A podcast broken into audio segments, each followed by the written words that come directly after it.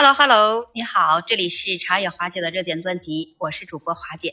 时间过得好快呀，转眼又到了一年的父亲节。我们也都知道，这父亲节是一个特殊的日子，也是用来表达对父亲的感激和爱意。而我们的父亲，他从来不会说爱我们，但是他会把给你的这份爱藏在生活的点点滴滴里，藏在你每一个阶段的成长中。因为父爱是理性的。只有母爱才是感性的。那么有时候我们对我们父亲来表达感情时，我们可能也会做一些拐弯抹角。但是啊，在这父亲节这个特殊的日子里，我们可以直截了当的来回应父亲的爱。虽然那我们都知道父爱它是理性的，但是它也是无私的，也是坚定的。他们为我们也付出了很多，无论是在物质上的支持，还是在感情上的关怀。那我们都可以用直白的方式来告诉父亲，他对我们的重要性，对他的爱的感激之情。从我内心，我会对我的父亲来说一些真挚的话语。那比如说，我会想，爸爸，我很感谢您一直以来对我的支持和关爱，您的爱会让我能感到安心和坚强。我真的很幸运有您作为我的父亲，您是我生命中最重要的人之一。您的爱让我成长，并且给了我力量去追求我的梦想。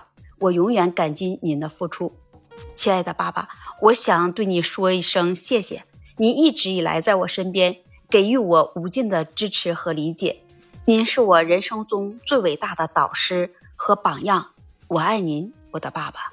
你是不是觉得这些直接而真诚的话语，能够清楚的来传达我们对父亲的感激和爱意？那不管用任何方式来表达，那最重要的是用心和真诚，让父亲能感受到我们对他的深深的爱。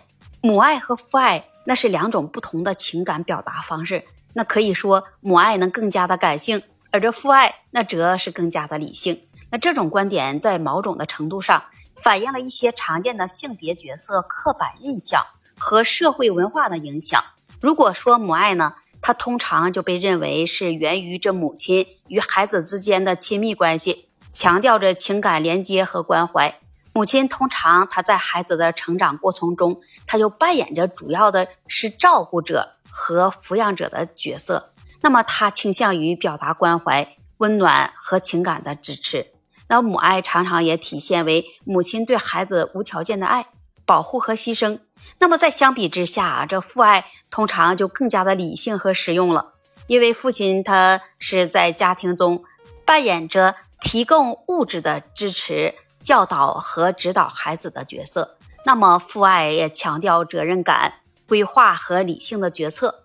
父亲他常常就注重培养孩子的独立性、自律性和适应能力。实际上来讲呢，这父母的爱都是多维度的。其中也包含了这感性和理性的元素。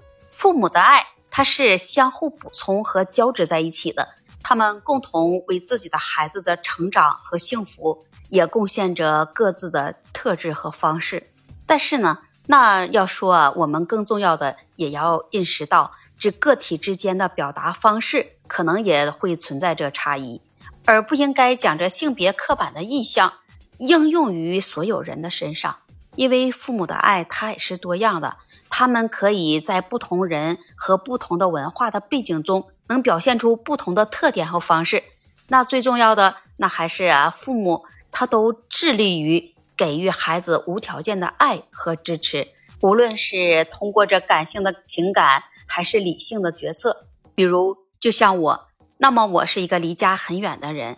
每当我看到朋友圈内有人就晒出了这母亲节和父亲节给父母买的礼物，或者是照片的时候，生活在远在他乡的我，那内心我就会有无比的思念感和内疚感。那不能在爸妈的身边陪伴，那更加没有尽到做女儿的孝道。